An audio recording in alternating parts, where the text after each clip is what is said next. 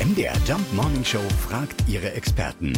Fakt oder Fake? Es soll mehrere Straßen geben, die nach Robbie Williams benannt sind. Felix Hecklau aus unserer Musikredaktion hat gecheckt. Stimmt das? Ja, das ist ein Fakt. Heute genau vor zehn Jahren hat Robbie Williams Geburtsort Stoke-on-Trent bei Manchester ihm ein ganz besonderes Geburtstagsgeschenk gemacht und gleich mehrere Straßen nach seinen Songs benannt. Und dort gibt es tatsächlich jetzt ein Angels Way, eine Candy Lane oder eine Supreme Street. Und damit nicht genug.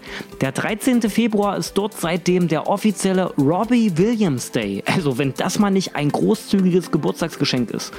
Besser als Socken auf jeden Fall. Ja, kommt drauf an, wer sie gestrickt hat. Äh, Wir sagen auf jeden Fall Happy Birthday, Robbie.